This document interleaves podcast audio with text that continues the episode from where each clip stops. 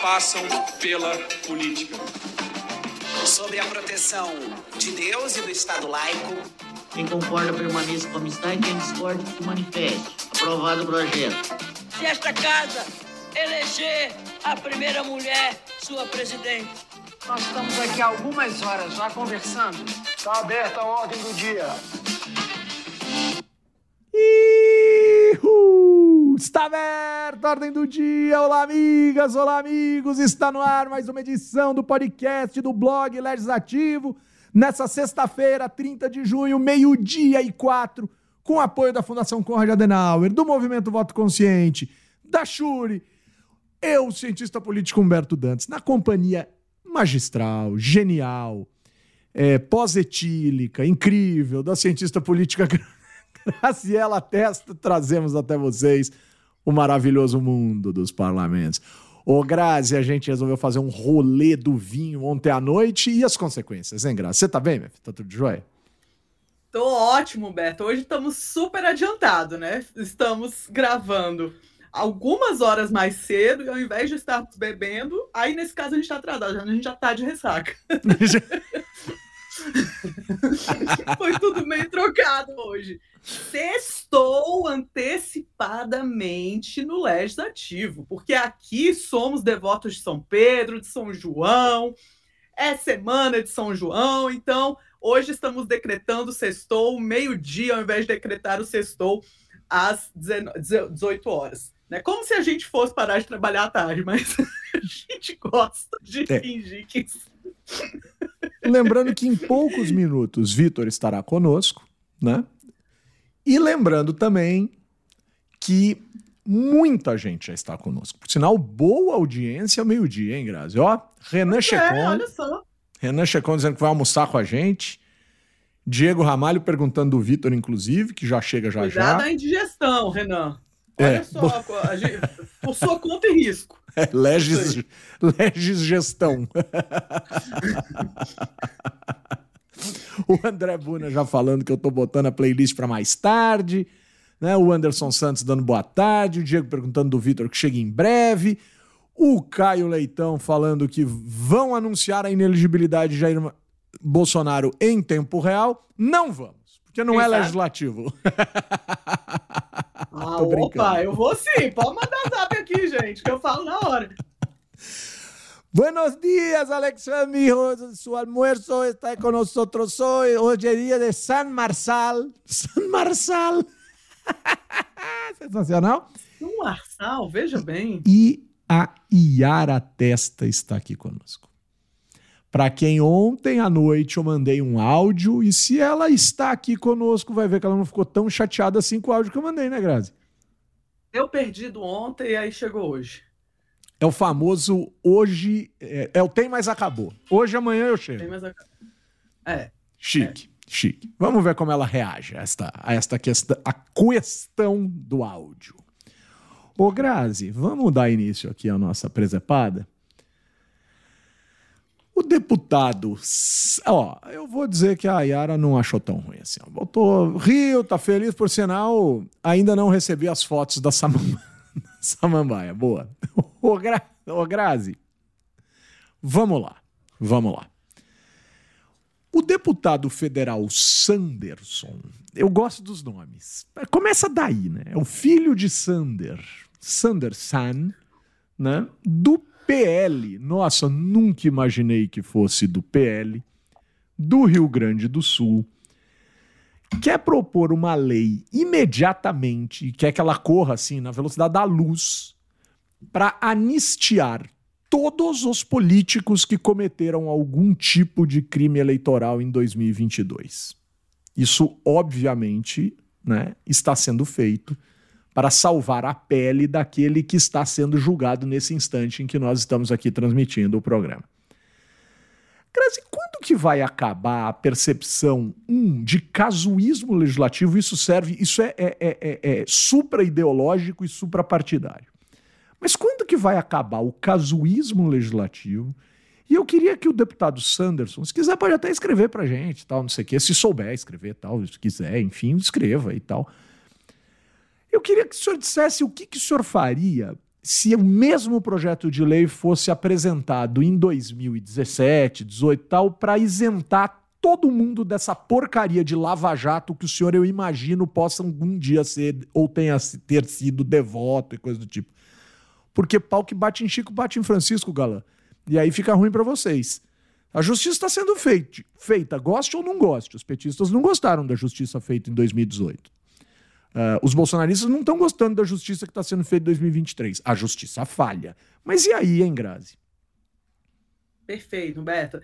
E é, eu gosto muito quando você fala essa coisa do pau que bate em Chico, bate em Francisco, porque é um jeito bem educação política, que, que ninguém faz melhor do que você, de falar da importância das instituições. Né? Então a gente a gente está aqui, a gente se propõe a ser é, o máximo partidário possível no legislativo, todo mundo sabe disso. É, não somos assim confessionais, por assim dizer. Aqui a gente está falando.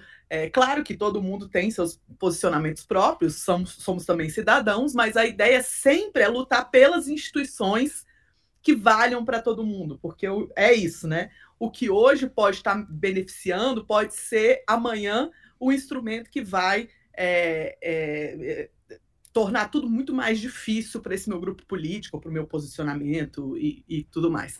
Né? Mas a, a, sensação que me dá é que é, tem alguns parlamentares e alguns políticos que têm muito pouca, é, muito pouco dessa perspectiva, né? E, isso torna a coisa toda muito, muito casuística, como você falou, né? E aí, sabe o que, que eu, a reflexão que eu faço nesses momentos, né? E aí eu estou pensando da, do voto que eu estava escutando ontem no TSE, né? Eu não gosto tanto de ver sessão do TSE, do STF, confesso. Eu gosto mais de, de assistir sessão parlamentar, porque é mais agitado, né? Eu, uhum. sou, eu, eu, eu, gosto, às vezes, da, da, bagunça, da confusão, quando dá alguma coisa... É italiano é, toda, o, né?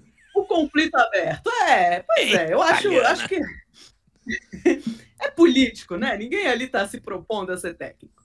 Alguns até fingem que estão e, é, e é meio constrangedor, mas de modo geral. Mas aí um dos votos alguém falava, por quê? Por conta do Instituto da Reeleição, que já foi amplamente criticado, e todos sabem que há tantos problemas no Instituto da Reeleição. Mas, Humberto, a sensação que me dá é que alguém que não tem essa perspectiva institucionalista e que tem esses comportamentos é, de mudar uma regra casuisticamente, é alguém que não tem nenhuma perspectiva de se reeleger. É alguém que acha que vai estar na política só para esse round e depois vai embora, então deixa eu tirar daqui o máximo que eu posso. E esse é o grande problema de sistemas que não comportam a reeleição. Né? Tá todo mundo ali no seu, na, na, no seu último suspiro e quer tirar o que pode e não quer prestar contas para a população para isso impactar na sua possibilidade de reeleição. Né? Então, é, fugir um pouco ao, ao tema, fugir ao tema, desculpa. Não. Mas eu fiquei super reflexiva no seu pau que bate em Chico e bate Francisco e o institucionalismo. Né? Podia até ser um, um título de texto. Pois é, um bom texto, mas essa é a questão. Né? O deputado Sanderson está querendo fazer valer algo que vai beneficiá-lo no que diz respeito ao seu campo ideológico ou vai corrigir. E eu acho que esse é o ponto. Esse é o ponto vai corrigir a injustiça de quem é atingido pela justiça. E aí a gente volta no Brasil. O Brasil é o país dos ditados incríveis em relação à justiça, né? Aos, aos, aos amigos tudo, aos inimigos a lei, por exemplo. Então ele quer que os amigos dele sejam beneficiados né, pela não aplicação da lei, seja essa aplicação bem feita ou mal feita, enfim.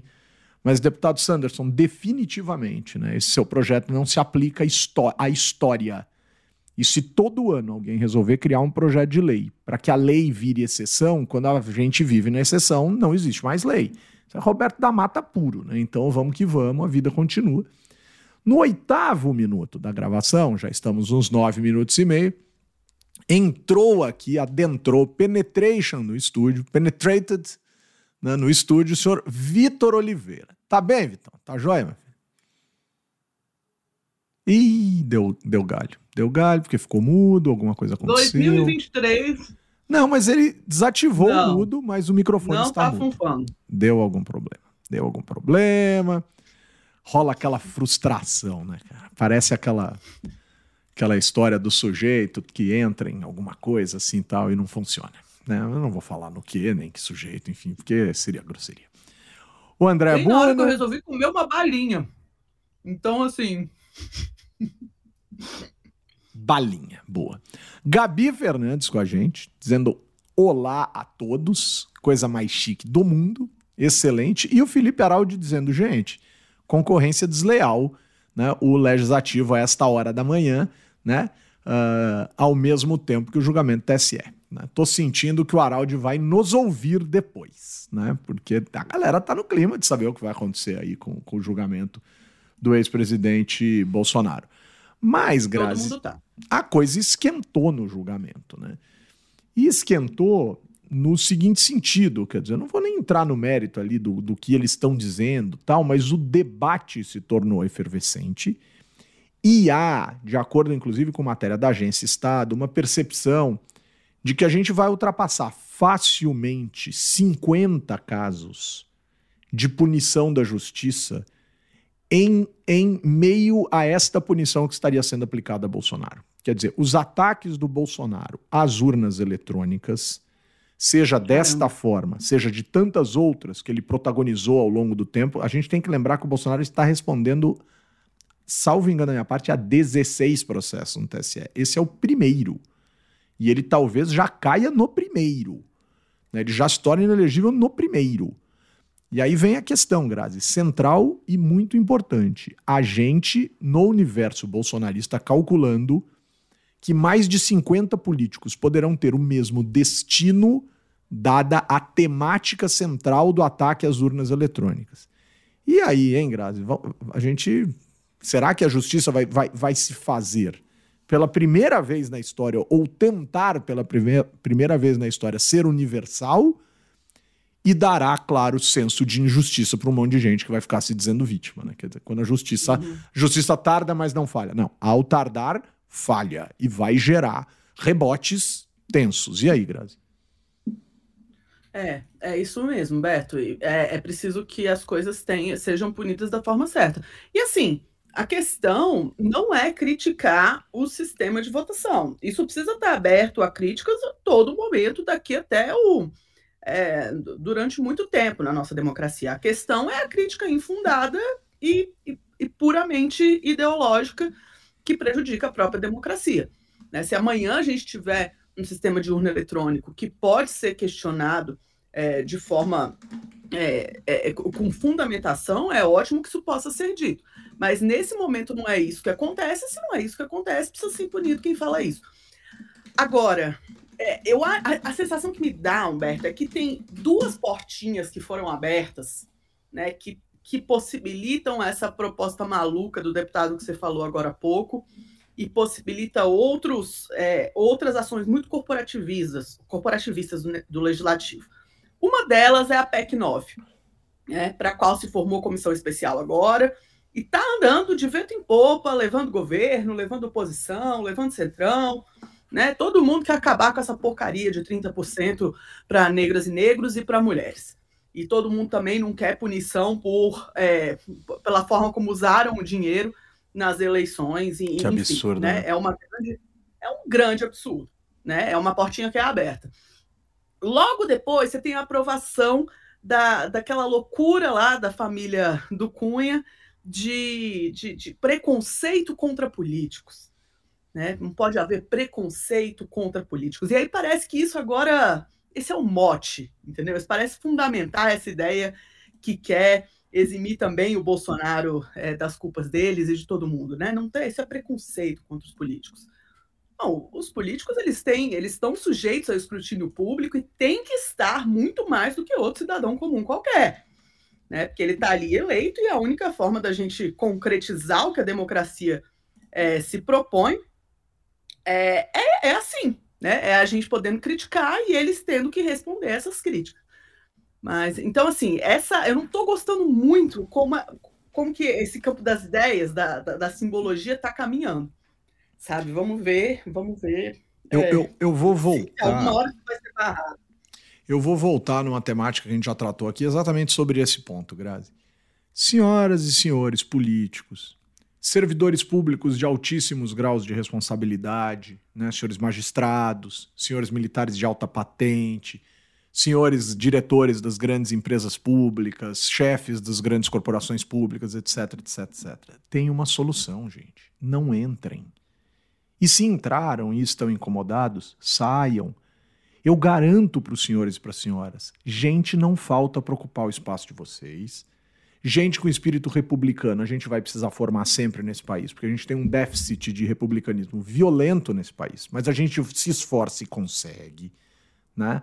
Agora, se vocês querem privacidade, se vocês querem estar do lado daqui, por exemplo, eu e a Grazi, a gente merece respeito à nossa privacidade. E olha que a gente já ultrapassa o limite da privacidade absoluta, porque a gente escolhe botar a cara aqui, a gente escolhe falar, a gente escolhe dar entrevista, a gente escolhe ser fonte. Tem muitos colegas nossos que se recusam a falar com a imprensa.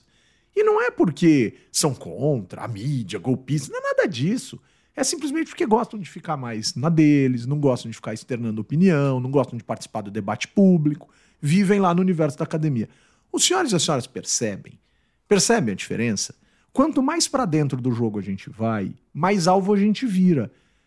Vocês querem ter a liberdade de falar a imbecilidade que passa na cabeça, criticar. são, vocês são extremamente violentos, na maioria das vezes. E na maioria do grupo de pessoas que se manifestam, o grupo é extremamente violento contra aquilo que não gosta, contra aquilo que discorda tal. E na hora de ouvir uma crítica, de ouvir uma posição também mais forte e violenta, porque somos uma sociedade violenta, vem querer criar lei, né, para se isentar ou para não fazer parte ou para ficar né, à, à margem das críticas. Desculpa, gente. Isso, isso tem dois jeitos de resolver. Ou não entra, ou entra no gabinete ou no consultório do terapeuta. Vocês estão doentes. Vocês precisam tratar a cabeça. Né? Quem, quem protagoniza o debate público, formatar a lei para não ser criticado pela sociedade ou pelo próprio debate público, desculpa, gente, isso é doença. E é uma doença do nosso tempo, Grazi, porque é uma doença daquele que uhum. quer aparecer o máximo do jeito que quer, ser aceito do jeito que quer e não aceito contraponto. É a bolinha da câmera de selfie. Uhum. So, so, é, sociologia ao entardecer. ao meio-dia, né? É, ao meio-dia. Almoço com o sociólogo. Trim, trim, trim, trim, O que, que, vocês estão achando do áudio, gente? Eu tô com, eu tô sem o retorno, eu tô ouvindo do Humberto só, mas eu não sei como tá. E eu já tô com o microfone da Shur também. Então Vamos falar disso, Muito animada para ouvir depois que sair no Chegou no o seu, né, Chegou o seu ontem e você já está usando. A Grazi que está em São Paulo, ontem a gente saiu para um Goronite, né, em família, família legislativo, Rafa, Karina, galera, Lara, Halim, né, Vitão, saímos em grupo, saímos em sete do bando ontem do Legislativo, fomos tomar um vinho e a Grazi recebeu o microfone. Tá feliz, Grazi, com, com o brinquedo novo aí, não? Tô feliz demais, tô me sentindo adolescente que entrou numa banda de rock, sabe? A banda de rock que assistia no recreio do colégio, fal tava faltando alguém, e aí entrou Aí te descobriram. De é, é. Semana falei com o chefinho, com o Emanuel do, do Estadão Notícias, falei para ele que era o microfone da Shura, ele ficou pasmo, né? Então a turma que entende mesmo Paranauê é, sabe o tanto que isso que tem impacto, né? Chique demais, chique demais. Ô Grazi, eu queria tocar num ponto com você muito legal, cara. O censo. É, o censo saiu. Por mais que algumas pessoas, Grazi, estejam dizendo por aí que o censo é impreciso porque não foi na casa dela, ou da casa dele, enfim. As pessoas são muito limitadas, cara. Galera, sabe qual que é o problema, Grazi? É que todo mundo, praticamente todo mundo, teve a, o raio da maldição da aula de estatística na faculdade. Mas era no primeiro semestre, e aí as pessoas duvidaram da utilidade da aula de estatística. Vamos fazer um teste aqui. Senhor Oliveira, fale alguma coisa. Eu estou falando, você ah, está ouvindo. Agora, agora sim. Agora está tudo bem. Então, Vitão, vamos começar aqui. Eu vou, eu vou lançar essa pergunta para o Vitão, então. O Vitão chegou aqui com a gente, tomando a aguinha dele. Vitão, que ontem compareceu ao evento enoturístico aqui de São Paulo, é, de mala, mochila, terno, gravata, mano de Deus, velho. Ganhou até um livro. Né? De, tão, de tão elegante que tava, ganhou o sorteio, ganhou o livro. Ô, Vitão, seguinte. A gente ia falar agora do senso, Vitão. Né? Tudo bem que tem umas pessoas que, que faltam um pouco de senso. Aí o com S, não com C, né? Mas o senso, tá, o senso do nosso querido IBEGES, né? o Instituto Brasileiro de Geografia e Estatística, né? está sendo confrontado por alguns jornalistas, eh, desses que adoram reclamar de fake news, adoram dizer que as pessoas plantam fake news porque não entendem a realidade e tal. A pessoa teve o dom de dizer, a jornalista, super conceituada, teve o dom de dizer que não acredita nos números do censo porque o censo não foi na casa dela. Era para isso, minha querida, que servia aquela aula de estatística no primeiro semestre da faculdade, mas ali ela parecia inútil, né? E aí você resolveu não dar a atenção que ela merecia. Aí você começa a falar asneira. Tudo bem, jornalista é brigado com número em boa medida. Não todos, obviamente, tem alguns brilhantes. Mas, bom, a gente está diante disso. Só que, em tese, Vitão, em tese, os resultados do censo por estado deveriam promover mudanças nas bancadas estaduais de deputados federais, mínimo de 8, máximo de 70. A gente sabe que aí há uma assimetria, mas é a questão do demos constraint, enfim, tem toda uma teoria em torno disso. Mas, fato é, será que dessa vez vai, Vitão? Eu truco demais que vá. Né? Mas e aí, será? Vitão? Será que muda? Você truca, ou seja, você acha que não vai, né? Não, não vai, vai mudar. Não vai. É, ah, tá, tinha entendido o contrário. Não, é, é, não, não, eu... não vamos mexer nas bancadas. Não vamos mexer nas bancadas. Eu lembro da última vez que deu essa discussão, por conta do último censo. Foi também um baita perrengue. Na época tinha discussão também de coisa de royalty do petróleo, que se mudasse ia ficar mais difícil. Enfim, tinha outras discussões assim. Cara, redistribuição de poder é briga de foice no escuro, né, cara? Assim, é uma, é uma loucura. É muito difícil você fazer um cara que atualmente, um, um conjunto de, de é, que está no poder, escolher perder esse poder. Né? Imagina, o Supremo não faz isso, você os parlamentares vão fazer isso. Pois é. Entendeu? Assim, né? Acho que é muito difícil. É, foi um erro, me parece, da Constituição que esse reajuste não fosse automático que ele, isso daí tem que ser revalidado por uma legislatura, acho que foi, foi, um equívoco, talvez um equívoco proposital, por assim dizer, né? Por falar, cara, a gente não vai, não vai mexer nisso aqui, não. Porque você vai criando, obviamente, uma condição um, um, é, de desajuste crescente né, em relação à, à, população. Embora, como você mesmo falou, uh, o desenho institucional brasileiro é para que haja propositadamente um, um desajuste. Né? Então, assim, a gente sabe que se fosse completamente proporcional uma pessoa um voto, uh, o, o, Senado nem se fala, né? Mas, uhum. assim, a Câmara dos Deputados seria diferente a composição dela. E tá tudo bem, tá? Eu acho que também tem muita tem muita uh, grita de, de, paulista, obviamente, né? A bancada de São Paulo é a mais prejudicada. É a mais longe, desequilibrada. Isso, né? Mas ao mesmo tempo, é, assim, me parece ser uma. É, é, como se São Paulo não tivesse outros meios de influenciar, né? Assim, essa discussão. Óbvio que ter 30 votos a mais faz diferença pra caramba. Mas primeiro que a gente já sabe um monte de coisa com relação ao comportamento de bancada estadual. A gente já sabe que as bancadas não se comportam na hora do vamos ver, numa coisa é, é, pelo, por um princípio estadual, pelo menos na maior parte das vezes, mas elas seguiam, se orientam por outras questões. Né? Você tem outras questões que interferem nisso partidário, principalmente, a questão da clivagem governo-oposição, a questão, é, é, questões outras, né? Se é, é, é, é, evangélico, é agro, é ambiental, tem outras, outras questões que são tão ou mais relevantes do que a, a questão das bancadas estaduais. Então, assim, achar que essa mudança por si vai mudar o, o comportamento ou as decisões que o parlamento vai tomar, me parece ser um pouco forçado. Ainda assim, acho razoável que haja uma discussão nesse sentido. Agora, a, o que eu acho curioso você estava comentando é o caso da, do pessoal que está reclamando dos números do censo. Foi o melhor, o IBGE fez um esforço tremendo para entregar esse censo. Né? Se a gente pensar o subfinanciamento do IBGE, né? A, a, a, falta de vontade de fazer essa pesquisa que o governo anterior teve, é, e ainda assim os caras entregaram esse, sabe? Eu acho que é um mérito, foi um mérito do, do, do Instituto. Uh, e as dúvidas? É claro que você pode ter. A, a, hipótese de que foi subestimado é razoável. O que não é razoável é você achar que a evidência anedótica do, do cara ter ido quatro vezes na tua casa e não, não ter tido tempo de entrevistar é por causa disso que, que tá subestimada a população, entendeu?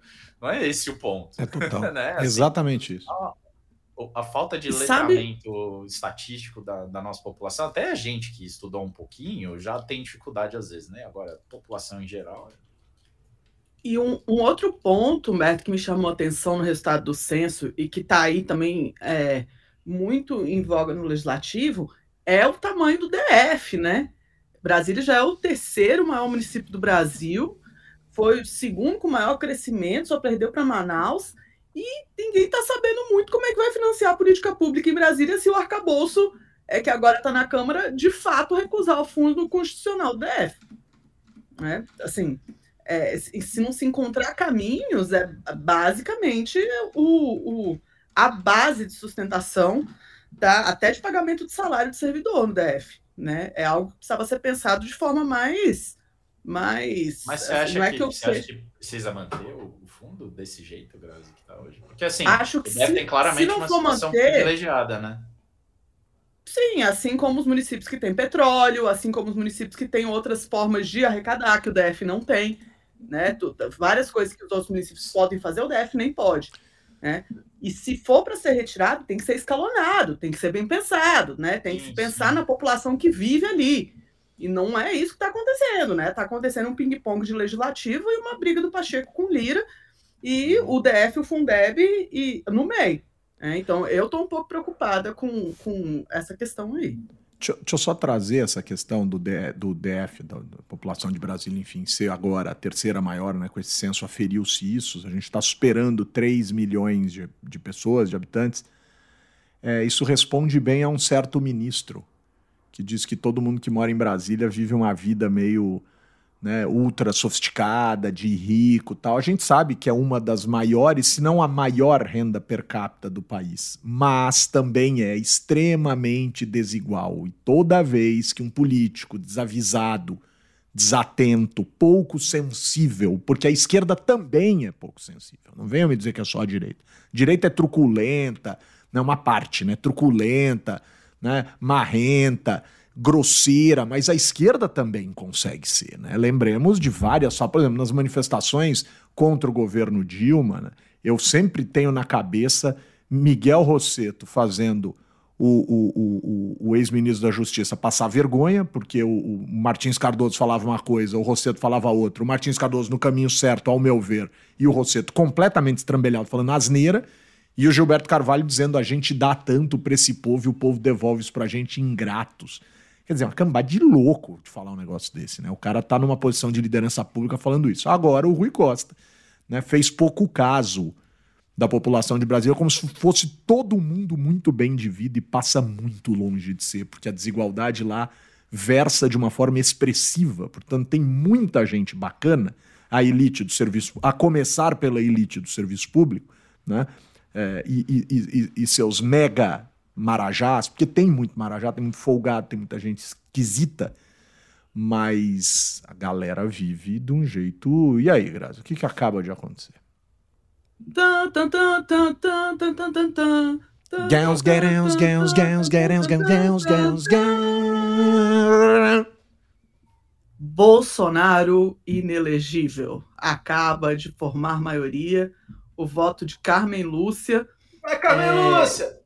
Foi proferido, já bateu 4 a 1 então Bolsonaro está inelegível até 2030. Carmen Lúcia, teve... a caipirinha, é isso. água de coco, não, lembra da a cervejinha, se a... a, Carmen Lúcia. não sei se foi a Alcione.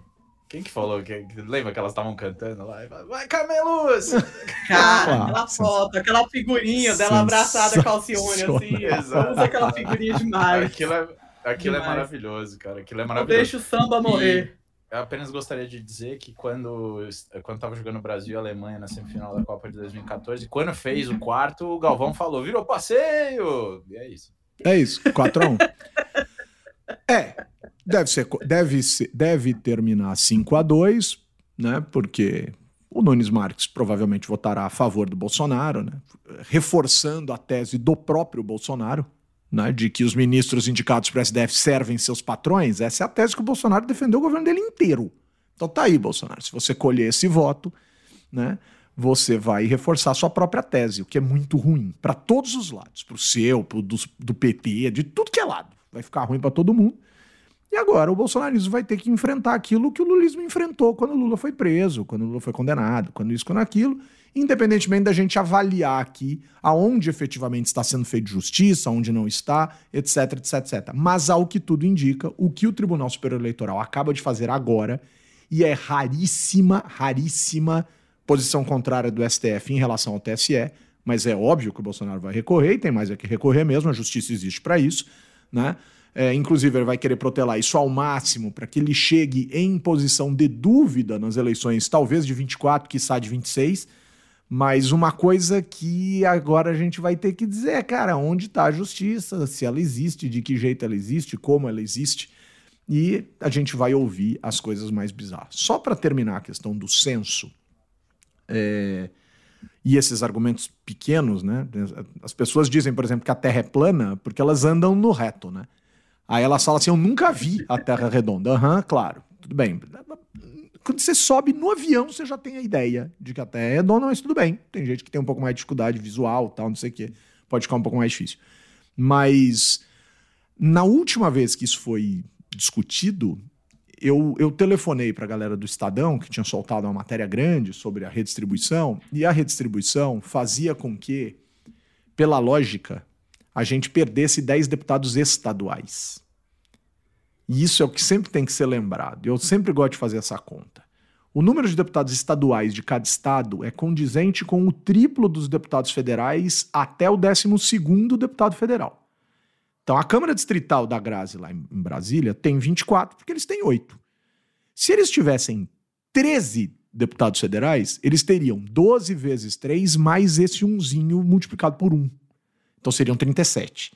São Paulo tem 94 por causa disso. Você pega 12 multiplica por 3, dá 36. Os 58 restantes dos 12 que você tirou dos 70, você multiplica por 1. 58 mais 36 dá 94. É assim que funciona. Né? Nossa, tô só Nazaré Tedesco aqui fazendo. Roberto, de mim ontem. Cadê de processar que o Bolsonaro tá inelegível? Isso. Mas o que, que acontecia na época? Saía, perdiam deputados estados menos populosos ou estados menos representados na Câmara e ganhava deputados estados mais populosos. Enfim, o que, que acontecia? Ganhavam deputados federais estados que já estavam multiplicando por um e perdiam deputados federais estados que estavam multiplicando por três. Por exemplo, tá. na época o Piauí caía de 10 para 8 não é só perder dois federais, porque esses dois vão para algum. Mas e os seis estaduais a menos? Ah, Iam tá. para quem ganhava dois. Tá. Então você perdia, da última vez que o cálculo foi feito, 10 deputados estaduais pelo Brasil. Enterrou a discussão. Enterrou a discussão. De 1059 para 1049 encerrou a discussão. Porque os caras não perdem, não perdem poder. É isso que o Vitor acabou de dizer. Né? Não se topa perder poder. E aí minha pergunta é para você, Grazi. Diga para mim uma coisa. Se não se perde poder com redimensionamento de bancadas, de tamanho de assembleia, etc., vai se perder poder com reforma tributária, Grazi. Porque isso é o que está na mesa, cara. Isso é o que tá ah, é, exatamente. Eu não estou olhando para o que o mercado quer da reforma tributária. Por sinal, os economistas super badalados, conceituados, batendo boquinha no Twitter. Ô, galera, vocês não precisam disso, cara. Vocês são, vocês são importantes para o Brasil e para o debate público justamente porque vocês sabem debater, dialogar e atestar e fortalecer o pensamento de vocês. Aí vocês começam a dar showzinho de baixaria em Twitter. Vocês não ganham, não trabalham e não estudaram para isso, pessoal. Calma. Vocês estão caindo na armadilha dos novos tempos. Vocês são, vocês são a, a, a salvaguarda do bom debate. Aí vocês ficam se pegando no Ixi. Twitter. Que coisa infantil. Vocês chegaram a ver isso? Não? Não. Virou até vi, matéria eu, no Estadão. O, o, salto, o salto e a Helena Landau, né? Eu achei que foi assim. Foi, foi desnecessário. Foi desnecessário. Mas, Humberto, e, eu e acho. mais gente entrou, né? Sim. O, esse tema da reforma tributária como você falou, ele é muito mais conflituoso do que está se antecipando ou do que o Lira faz pensar. Né? Porque o Lira está assim, com o pé nas costas, falando a gente vota semana que vem. É porque é isso, ele quer botar no primeiro semestre ainda, hoje é dia 30 de junho. Né? O recesso está aí. E como é isso, né? E, e, eu tô muito curiosa com esse movimento, e, e assim, eu tô até com uma certa dificuldade de formular aqui os pensamentos, que eu tô pensando no, no Bolsonaro inelegível até 2030 ainda. Eu tô a Gabi fazendo diz que teve fogos aqui na cabeça. Fogos na Vila Madalena, Grazi. Sabe quando você tá, pega uma, um, uma curva errada no Google Maps e ele fica recalculando rota, recalculando, você fica, puta, tem que entrar, tem que saber para que pista eu vou. E ele tá lá pensando, eu tô recalculando rota aqui. Novo apesar cálculo da era, rota.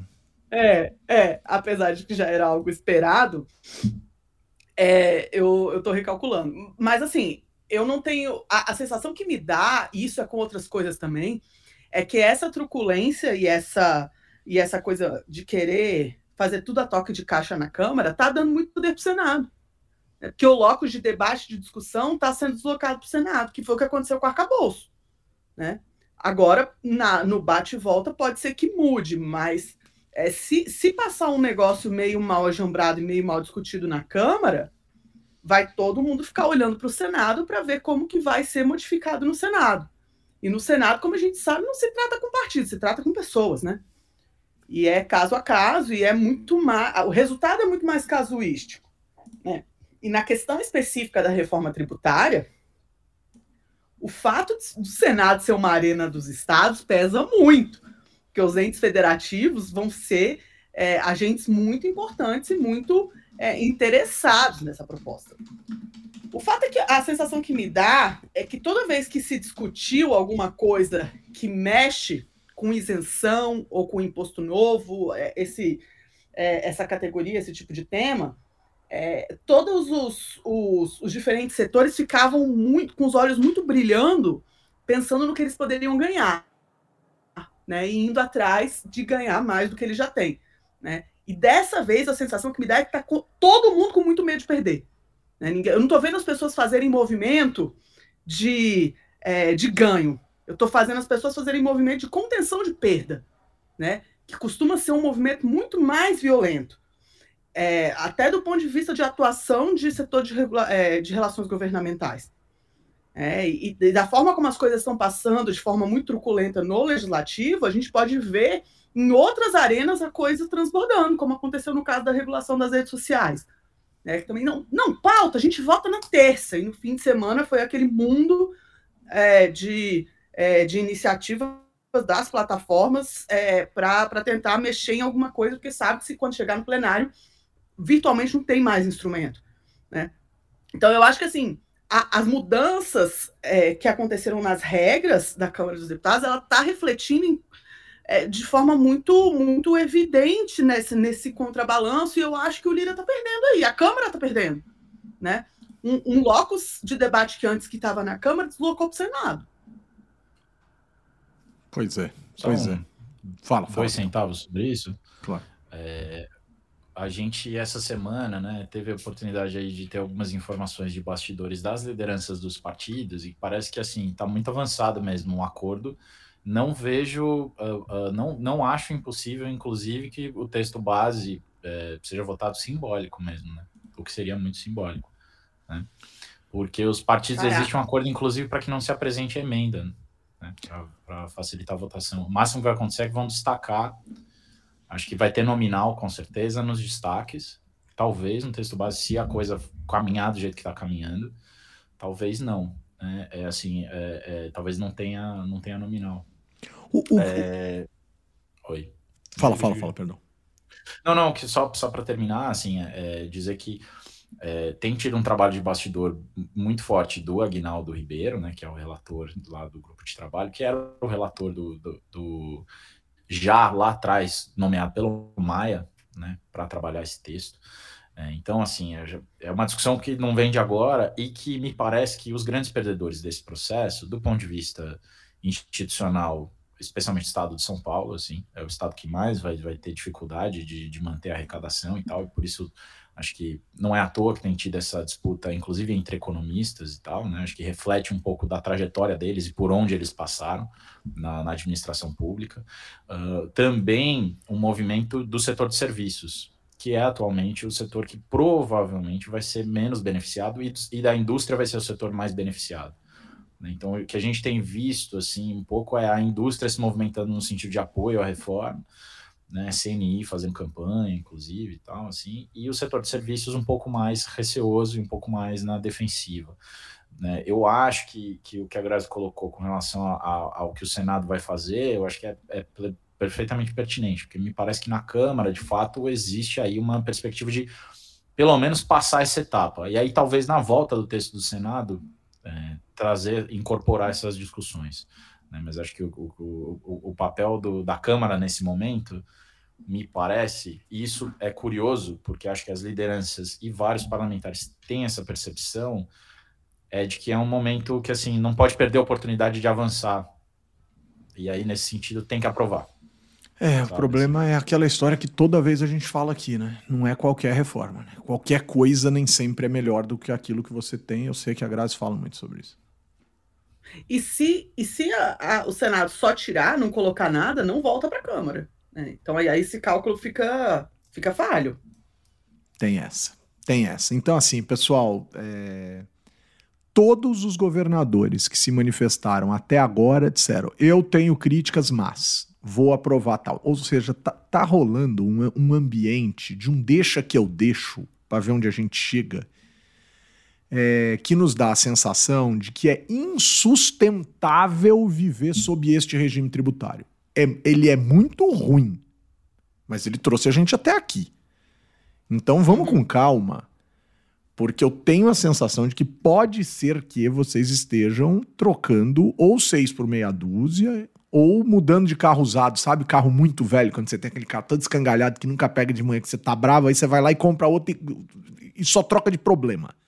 Cuidado, é galera. Isso. Cuidado. É um pouco mais, mais complexo. Uma, tem, tem, mais uma questãozinha aí sobre, sobre isso, que é a tentativa de encapsular temas que são, em tese, um pouco mais polêmicos e específicos, para discutir por meio de lei complementar. Então, assim, acho que é, também é um processo de reforma esse que ainda não é, na real, a reforma. Né? Você está mexendo mais na estrutura talvez da casa, dizendo assim, do tipo, olha, a gente vai fazer um puxadinho aqui, vamos trazer isso daqui, juntar e tal, mas tipo o revestimento da parede, né, o, o piso, tudo isso, a, a, reforma mesmo, vai ficar depois para a lei complementar. Né? Teve uma discussão interessante essa semana sobre a questão de tributação, por exemplo, sobre produtos que têm externalidades negativas, né? que está avançada a ideia de que é preciso taxar de maneira diferente esses produtos do tipo tabaco, do tipo álcool, tipo. Né? Aí tem um questionamento sobre ultraprocessados, aí vai ter toda uma discussão com a indústria de alimentos, e aí qual foi a solução? Para a gente avançar com o conceito, a gente segrega essa discussão. Isso pode trazer um problema gigantesco, ao mesmo tempo me parece ser uma opção que não uh, prescinde da discussão. Então, assim, tem o copo meio cheio, meio vazio. É tipo, ao mesmo tempo você fala, pô, vamos aprovar uma reforma que vai ficar capenga porque a gente não discutiu tudo, mas ao mesmo tempo você fala, não, mas a gente vai discutir, porque vai precisar discutir. assim, várias coisas vão ficar pendentes. Não, faz 30 anos que a gente discute, né? inclusive, né? Faz tanto tempo que não, a gente Não, mas eu digo assim, né?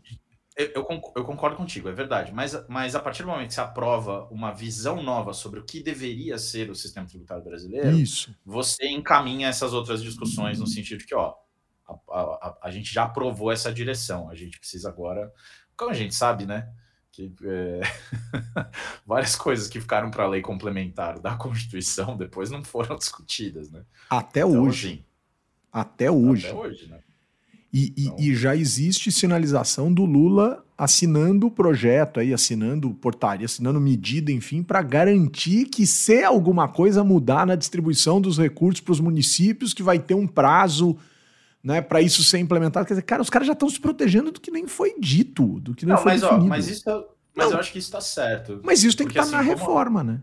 Sim, não sim, o cara já assinar uma coisa lá para frente. Parece habeas corpus, velho. Preventivo. Entendi. Habeas corpus preventivo de arrecadação de ente federativa. É isso, é isso. Pô, peraí, gente, calma. Participa. Mas eu acho que o conceito. É difícil a, a, reforma caminhar sem a União falar, ó, eu pago a conta da diferença, tá bom? Pelo menos por um tempo. É, acho que é difícil. É um sinal, né? É. Estaria como, dando... foi com a, como foi com a, nos anos 90 com a política fiscal, né? Foi tipo, falou, ó, meu, o, o, seguinte, a dívida de vocês agora é minha, eu vou pagar a conta aqui, mas agora vocês têm uma dívida comigo. E agora eu apito na sua política fiscal. Vocês vão ter que vender banco, vão ter que vender estatal, vão ter que fazer um monte de coisa aí e tal. Enfim. É, Gente, a Gabriela Fernandes está mandando mensagem aqui falando que tem fogos na vida, Vila Madalena com o julgamento. É isso. Deixa eu é perguntar isso. uma coisa aqui para vocês que são de São Paulo. Onde mora o Tarcísio? Porque eu acho que é da casa dele que tá vindo esses fogos, hein? Ele mora no Morumbi. Você sabe que você sabe que virou uma polêmica essa, né? Porque o Tarcísio, diferentemente do Dória, por exemplo, ele mora de fato no Palácio dos Bandeirantes, né?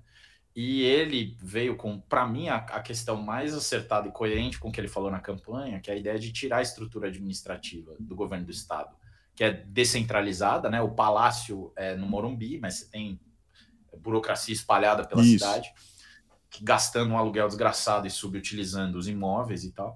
E aí concentrar isso voltando para a região central de São Paulo, que ocupar, reocupar, embora hoje em dia o Palácio do, dos Campos Elíseos né, teja, tenha sido reocupado, inclusive um museu muito interessante, já fica a dica cultural aí, Boa. visitem o Museu das Favelas, que é agora onde era a sede do governo estadual antigamente. Né, A uhum. ideia do Tarcísio é retomar né, essa vocação aí do, administrativa dessas, desses imóveis que, a, que o governo do estado tem no centro e construir outras coisas também, enfim. Tem todo um plano aí e tal, Pode ser interessante, pode não ser. Mas o lance é, ele vai fazer tudo isso, mas vai continuar morando no Palácio dos Bandeirantes. É por isso que eu tô falando isso. Habita o Morumbi. Lembrando que antes da campanha sequer morava no estado de São Paulo. Aí vão dizer, claro, ele era ministro, morava em Brasília. Não, não, não, não, não. Pode ir mais para trás que você vai ver que aqui o cara não, não sabe. Não era daqui, não é daqui. Né? Se eu fosse de apostar, eu ia dizer que essa semana já começa. Semana que vem a gente já começa a ouvir umas pequenas trocas de farpa entre Tarcísio e Zema. É, é que eu não sou de aposta. Tarcísio. E com a reforma tributária, então, né? Tá, ah, tá, tá então. feito. É, total. Tá feito... O, o, o, ringue tá construído, né? Tarcísio, Zema, Caiado, Ratinho Júnior, até o cara de pau do Cláudio Castro né? Que desculpa, governador do Rio, não, você não está podendo, né? Você tem muita coisa para resolver, para responder, tá difícil. Seu lado não é simples. Moro, né? vai entrar o bicho chamou o Bolsonaro para um, um, um duelo. É nesse nível, assim. Tem do louco ao cara que está tentando entregar alguma coisa. Tereza Cristina, Michele Bolsonaro, essa semana o Bolsonaro disse pela primeira vez que consideraria Michele, porque ele sempre disse que ela não tinha experiência, mas agora ele falou: o problema dela é só que ela não tem experiência, mas é um nome. Então, assim, tem muita gente. E pra Folha de São Paulo essa semana é estranho, né? Que o Bolsonaro falou pra Folha. Mas pra Folha de São Paulo essa semana. Pois é. é. Ele disse que tinha a bala de prata, mas não ia contar. E espero que a bala de prata não tenha nada a ver com golpe de Estado, né, o ex-presidente? Porque a última bala de prata foi aquela de 8 de janeiro, que o senhor insiste em dizer que não teve nada a ver. Mas as, as investigações nos levarão a dizer se você não teve nada a ver, né? É mesma coisa que dizer que o Lula não conhecia o mensalão. É rigorosamente igual para pior. É para pior. Então, assim, seu Bolsonaro, não tá dando certo, presidente. Ex-presidente, né? Não tá dando certo. Então vamos que vamos. Marcelo Alcântara. Tem dizendo... ainda Eduardo e Flávio, Humberto. Tu tá esquecendo Eduardo e Flávio, que eu acho que esses tem, dois vão dar mais trabalho é, Tem ainda. os filhos, tem os filhos. Tá. Por sinal, o Flávio postou vídeos dançando de sunga para tentar conquistar sei lá quem no campo das, das, das conquistas. Olha, Coisa de cinema, hein? Coisa de cinema. É tenebrosamente ridículo. É, Marcelo Alcântara com a gente, dizendo que a hora do almoço ganhou um tempero especial. Léo Guarujá aqui com a gente hoje. Né? Queridíssimo, figuraça, sempre com elogios maravilhosos aqui ao nosso, ao nosso trabalho. É, pessoal, legislativo, me ajuda, te ajudar. Bom, foi sancionado pelo senhor Tarcísio de Freitas, que talvez realmente não tenha sabido o que foi São Paulo, não conheça a história de São Paulo, ou efetivamente mostra afeição a este tipo de situação. é uma homenagem ao ex-deputado Erasmo Dias, que sempre foi eleito pelos seus serviços à ditadura militar. Enquanto foi vivo, foi eleito pelos serviços que prestou à ditadura militar. Deputado estadual, foi deputado federal, enfim, né, um facínora, um crápula, um canalha, né, um vagabundo né, da ditadura, mais um dos vagabundos da ditadura, né, em projeto aprovado pelo senhor Frederico Dávila, que é outro inconsequente, é um moleque de oitavo nível intelectual, o cara que quis homenagear o Pinochet na Assembleia Legislativa de São Paulo, um cara que xingou o Papa Francisco, um cara que não foi reeleito deputado estadual e um cara que, se, se desistir da política ou de qualquer coisa que envolva a política, estará beneficiando a sociedade, até mesmo aquela que tenha alguma afeição às imbecilidades que ele profere. Senhor Frederico Dávila, o senhor é absolutamente desnecessário ao debate público e o senhor Tarcísio de Freitas, para fazer média com alguém ou para fazer média com o que cerca-o, né, fez isso. Por sinal, está com dificuldade na Assembleia. Governador, o senhor se cuida, governador. O senhor, o senhor tá Kassab, o Kassab talvez esteja vivendo um inferno astral, né? Porque a gente sabe quem faz articulação, mas não tá fácil com a Assembleia Legislativa aqui em São Paulo, não, cara. Né? Não tá fácil, não. E para completar, o Legislativo me ajuda a te ajudar. É, deputado Gustavo Gayer, também do PL de Goiás. Ô, oh, galera que gosta do PL, cara, não tem problema gostar, não tem problema ser de direita, não tem problema ser conservador, mas não precisa ser imbecil. Ele afirmou num podcast que países, um podcast chamado Três Irmãos, imagino que seja de gosto bem duvidoso para abrir espaço para um tipo de, de imbecil desse, que países da África vivem em ditaduras porque a democracia não consegue prosperar. Né? E aí ele acusa os brasileiros e os africanos de serem burros. É, os brasileiros, a começar por você, eu imagino que a gente tem algum tipo de dificuldade, mas fale por você, não fale pelo país. E aí, abre aspas, democracia não prospera na África. Para você ter uma democracia, você tem que ter o mínimo de capacidade cognitiva de entender entre o bom e o ruim, o certo e o errado. Bom, nem você entende de democracia, porque democracia não é escolher entre o bom e o ruim, é escolher entre alternativas que podem ser consideradas boas. Né? É, esse é o ponto. Né? Mas a gente não precisa convergir sempre. Bom, não entendeu nada. Né? Uh, tentaram fazer democracia na África várias vezes. Ele usa a África como se a África fosse uma coisa só, né? Ele não entende a complexidade do continente, né? É uma pena. Né? Mas o ditador tomou tudo, o ditador. Ele acha que a África tem um ditador. Então, realmente é um asno. Né? E aí ele Gente. diz: o Brasil está desse jeito. É verdade. Né? Inclusive, alguém do PL, né, senhor deputado, tentou fazer exatamente isso. Então o senhor, o senhor se contradiz na sua, na sua intelectualidade. É o típico imbecil. É o típico imbecil. Um deputado federal, isso é um deputado federal. Isso vive a representar alguém e isso está lotado na Câmara dos Deputados. O senhor é um asno. Prepare-se para dar entrevista. Responda o que lhe é perguntado com o um mínimo de capacidade cognitiva, com o um mínimo de capacidade intelectual. E isso que eu acabei de ler, vamos supor que o cara fique muito chateado e me processe. Isso que eu acabei de ler não nos levaria nem a precisar ir na corte, né? Uhum. Porque o juiz lê um negócio desse e fala assim, cara, você falou mesmo isso? Porque isso não faz sentido humano, né? A África, um ditador meu amigo, o senhor não entendeu nada, o senhor não sabe, o senhor, o senhor tá parecendo um idiota de uma pessoa que eu conheci, que diante de uma prova de vestibular, em que era necessário dizer o nome dos rios que estavam no mapa, indicou todos os nomes dos rios brasileiros, mas não percebeu que o mapa era da África. Né? Esse imbecil é esse aqui que está falando aqui. Eu não tenho vergonha de errar, errei. Só que eu tinha 17 anos, né? O senhor ainda não saiu dos seus 15, 12, 11, 7 anos de idade. É muita imbecilidade junto, tá louco. Por que, que a gente elege esse tipo, hein, Vitão? O que, que acontece, hein?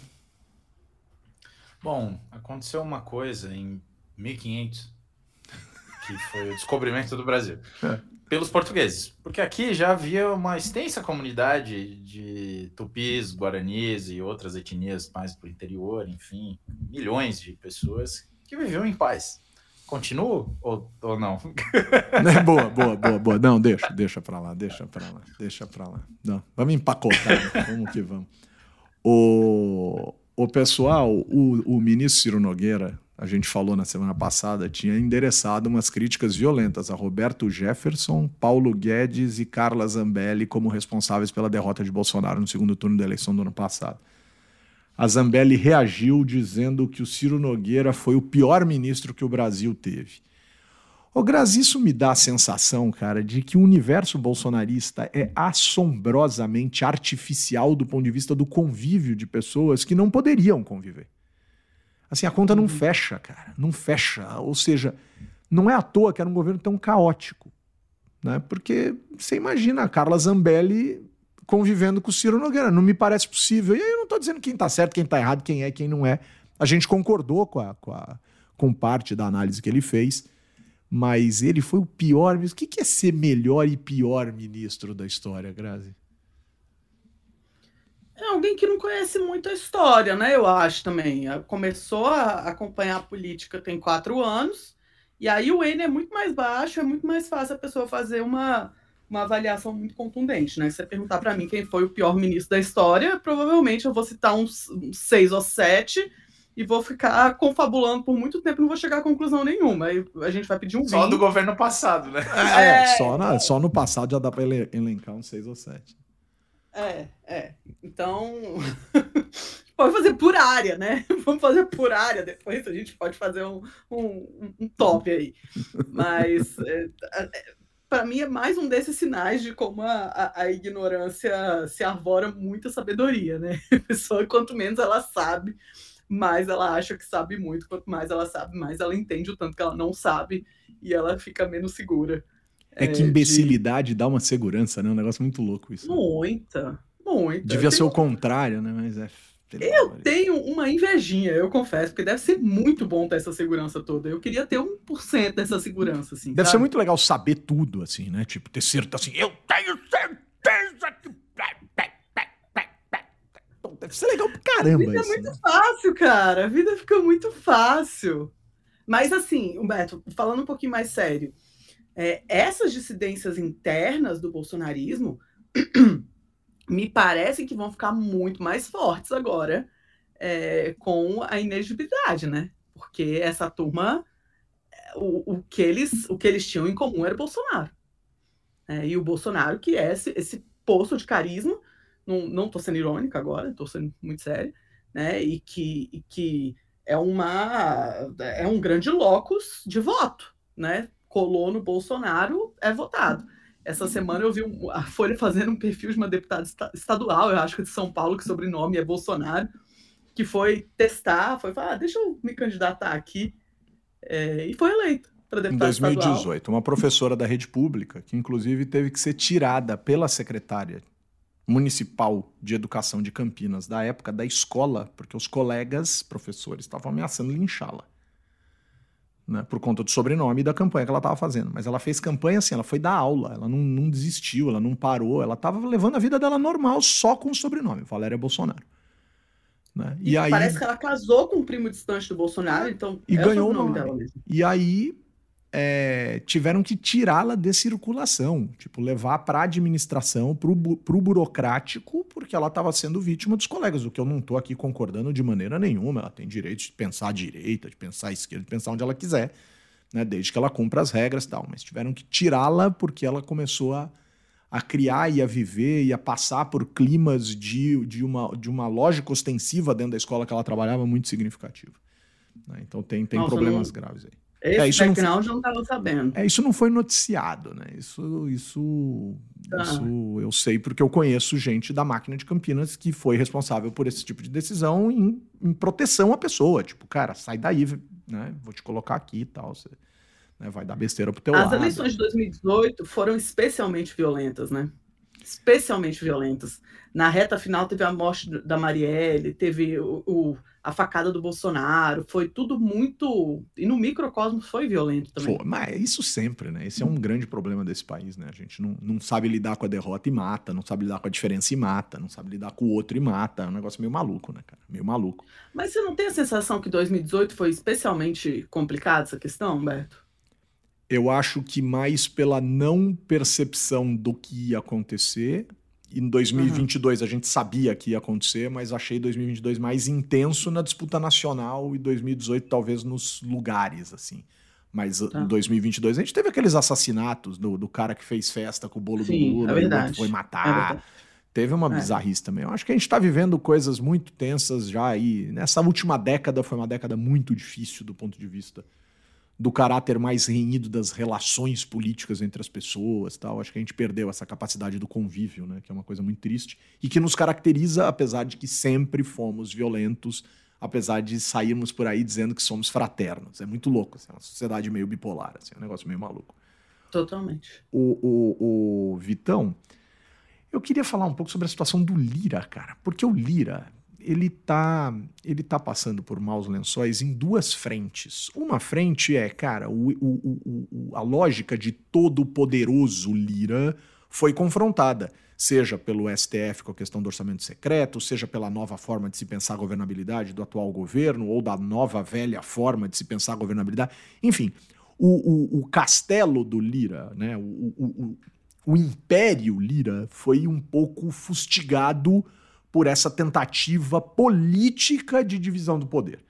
Mas do ponto de vista jurídico, o que a gente mais tem visto nas últimas semanas são avanços expressivos de organismos de justiça uh, e de organismos de imprensa mostrando coisas que o Lira faz, pratica, promove, que são muito preocupantes. Né? A empresa que ele tem, que é pública, que ele mete todos os acheguns dele, os familiares, etc., tem um monte de gente ganhando salários muito altos, sendo acusados de funcionar fantasma e coisas dessa natureza, e rachadinha. Cara, tão, tão mastigando o Lira pelas duas pernas, assim, cara. Tipo, a sustentação política e a sustentação legal do Lira corre o risco de desabar de uma maneira muito expressiva e isso pode gerar conflitos expressivos pro governo? Sim. Hum, uh, mas assim, uh, eu acho, eu duvido, duvido não, assim, a gente não sabe exatamente até que ponto a PF está direcionando essas investigações com relação ao Lira. A gente supõe que a Polícia Federal seja um órgão isento, não livre de vieses, mas isento, né? Assim, dessa, dessa disputa política. Uh, então, assim, é óbvio que o Lira, como presidente da Câmara dos Deputados, como parlamentar, como figura pública, deveria ser investigado de qualquer maneira. Mas, é, é, é assim, não sei até que ponto isso não vai ser um pouco um revival.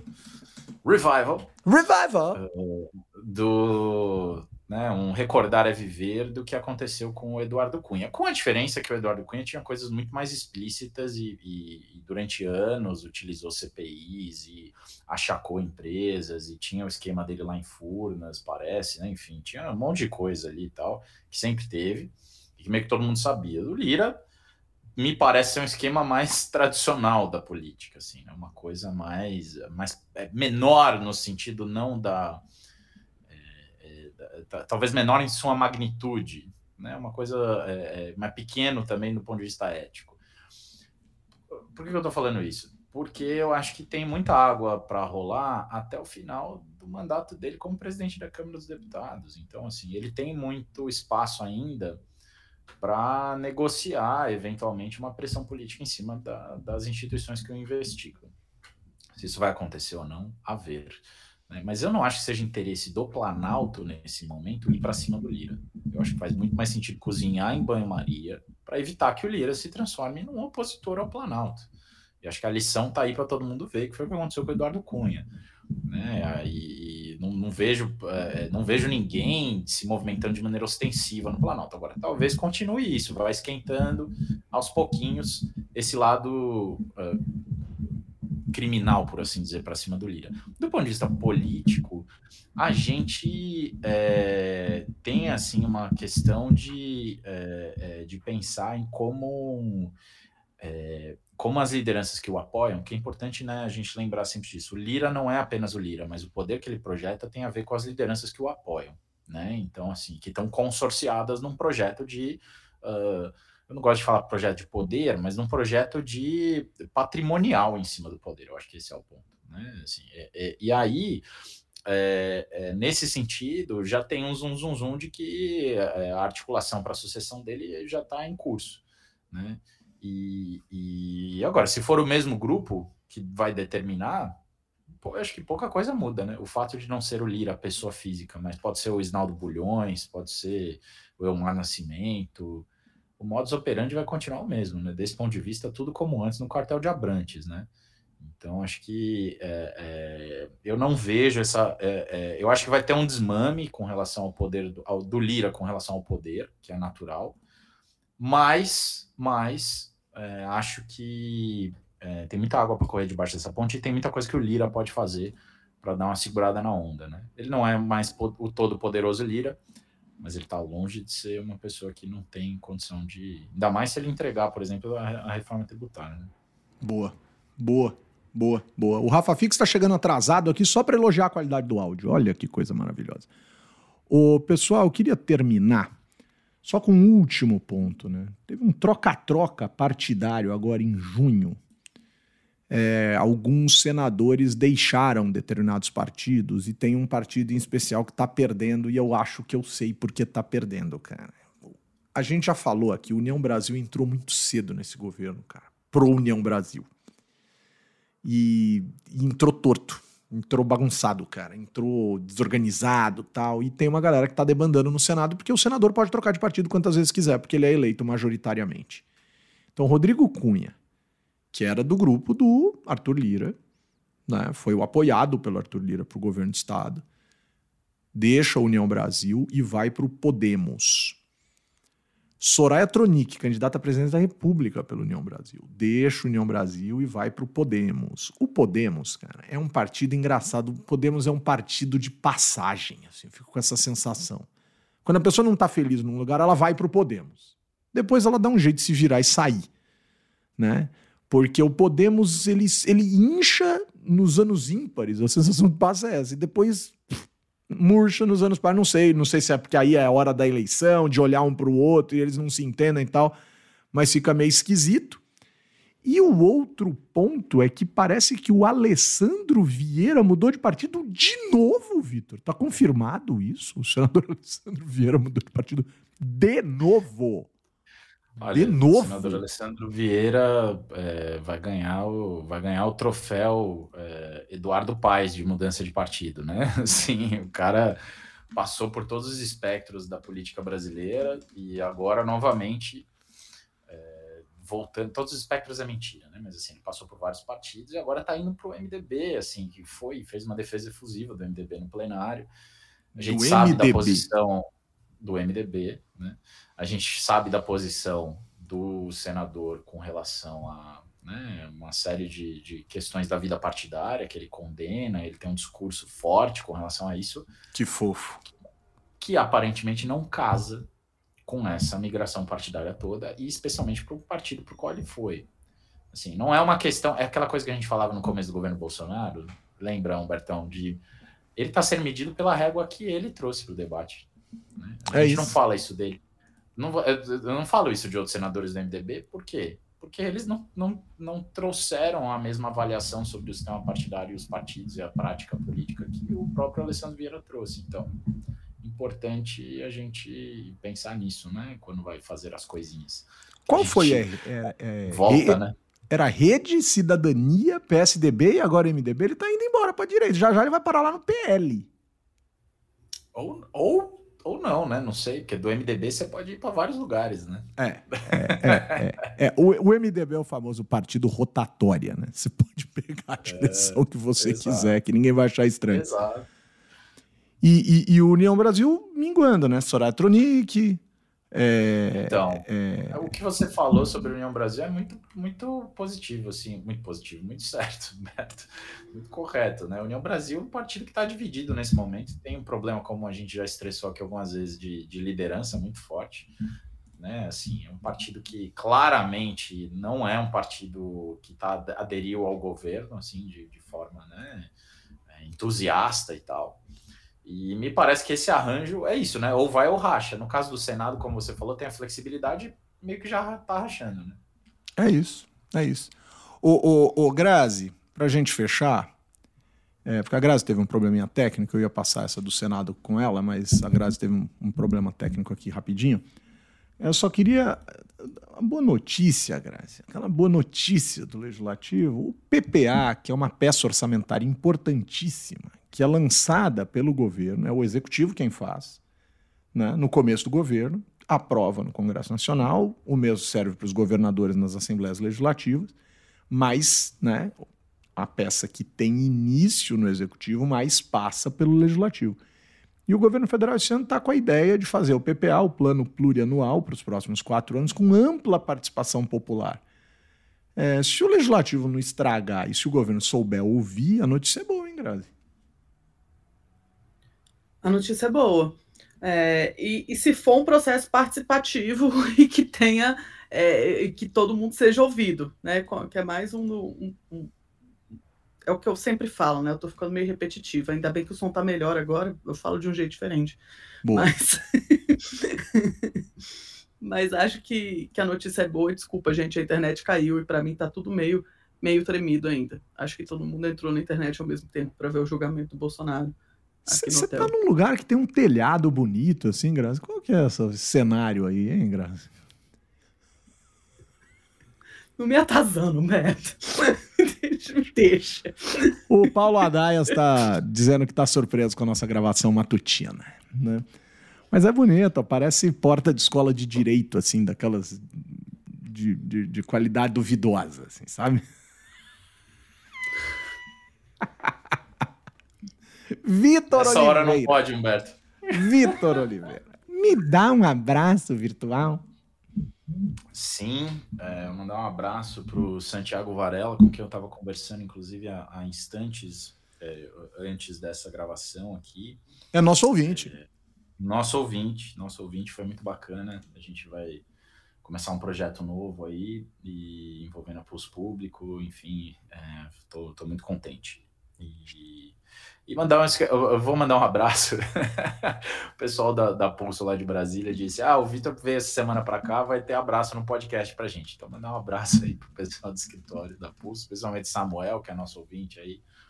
A gente já teve vários, vários ouvintes da, da, que, que passaram pela Pulso, mas é, é, o pessoal, depois de um tempo, acho que se cansa de me ouvir a semana inteira e não quer mais ouvir o podcast, né? Então é isso. É porque é o estágio probatório. É ouvir um pouquinho do podcast, depois pode não ouvir mais. Regras internas da firma. Graziela é. Testa, me dá um abraço virtual. Opa, dou demais. Essa semana eu tenho um abraço virtual muito especial para dar para a turma do Legis toda, especialmente quem foi ontem na nossa, no nosso petit comitê do Legis. Então, um grande abraço para a Aline, que eu não vi há um tempão e que é a quarta perna aqui do nosso podcast. Faz tempo que a gente não fala dela. É, tá aí nessa luta da reta final do mestrado. Um abração para você, Aline. Para queridíssima Karina, que também tinha um bom tempo que eu não via e que eu estava com saudade, que é, é, parte dos leges agregados, né? Tem todo uma, um setor de leges agregados. E para Lara, que ontem é, foram tão, tão tão agradáveis, fizeram ser uma noite tão divertida.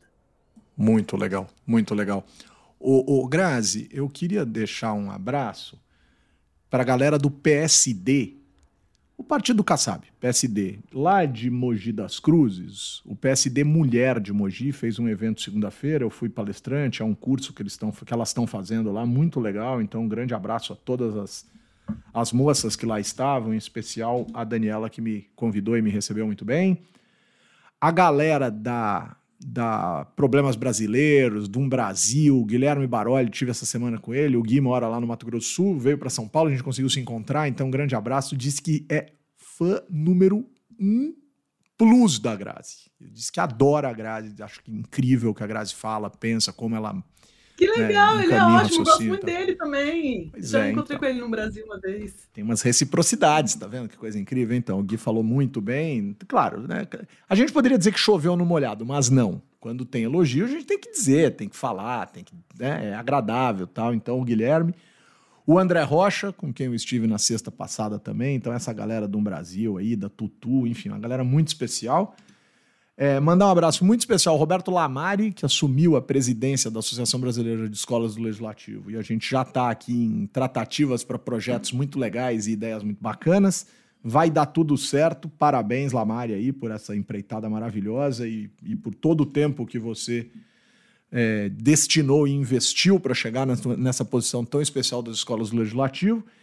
E eu vou dar um abraço aqui para fechar para Leia Medeiros, lá da Escola do Legislativo de Santa Catarina, que é uma das melhores, uma das escolas mais incríveis que existem, né? A Escola de Santa Catarina é muito legal. Ela contou para nós uma história que eu queria reproduzir aqui, que é muito boa. Ela falou assim: Dantas, eu estava viajando com a minha família para os Estados Unidos e tal, e um voo muito difícil. San Diego, aí faz escala em outro lugar dos Estados Unidos, aí vem para São Paulo para ir para Florianópolis, cansa tudo, tal, não sei o quê. Aí ela disse que conseguiu um lounge aqui numa, numa, num aeroporto aqui de São Paulo para descansar, para pegar o voo dela um pouco mais tarde. E disse que estava tão esgotada que botou uma musiquinha relaxante, assim, uma playlist lá do, do, do Spotify, alguma coisa assim, e ficou ouvindo para descansar. E de repente acordou dando um pulo, assim, puf, assustada. Era eu com Olá, amigas! Olá, amigos! E ela pega de um susto, porque o Spotify vai enfileirando coisa, né? Enfileirou errado, não percebeu que ela estava dormindo. A dica de hoje, o nosso queridíssimo Xenê Bar, né? um wine bar ali em Pinheiros muito legal. Um abração para o Léo, que nos recebeu muito bem ontem. E vamos fechar as dicas com um, um trabalho novo da galera de infográficos do Estadão, um material que a Lara mandou para gente hoje e que é muito bacana. Está intitulado assim, ó, Traições e Consensos, uma história visual do governismo na Câmara. Partido a partido, no tempo, é muito, né, numa série histórica de 20 anos, é muito, muito, muito bem feito, muito legal esse trabalho. Né? Então fica a dica aqui. A infografia é do Rodrigo Menegatti e do Bruno Ponciano, né? E os textos e os dados do Rodrigo Menegatti. Então, parabéns ao pessoal do Estadão que fez um trabalho muito legal nessa ferramenta. Com o apoio da Fundação Conrad Adenauer, do Movimento Voto Consciente, da Shuri, eu, cientista político Humberto Dantas, responsável por aquilo, tudo que digo aqui, coloco o ponto final em mais uma edição do podcast, do blog Legislativo. Beijo, Vitão. Bom fim de semana, meu querido. Valeu, gente. Beijo. É muito legal, primeiro, também é, estar com vocês aqui, ter, termos estado pessoalmente ontem, mas principalmente queria também hoje, especialmente, na verdade, agradecer aí a Shuri novamente, né? Estamos aqui pela primeira vez nós três com, com os equipamentos que, que nos foram aí enviados e, e é isso. Chique Valeu. demais. Um beijo. Chique demais. Beijo, Grazi. Bom fim de semana. Um beijo, meus queridos. Super feliz pelos nossos super áudios agora. A gente pode até falar besteira, mas a gente fala besteira bonito. Então, é, um bom fim de semana e até semana que vem. Chique demais. Ô, Grazi, esse teto aí é legal, hein? Esse teto aí do seu, do seu ambiente corporativo. Ai, ai.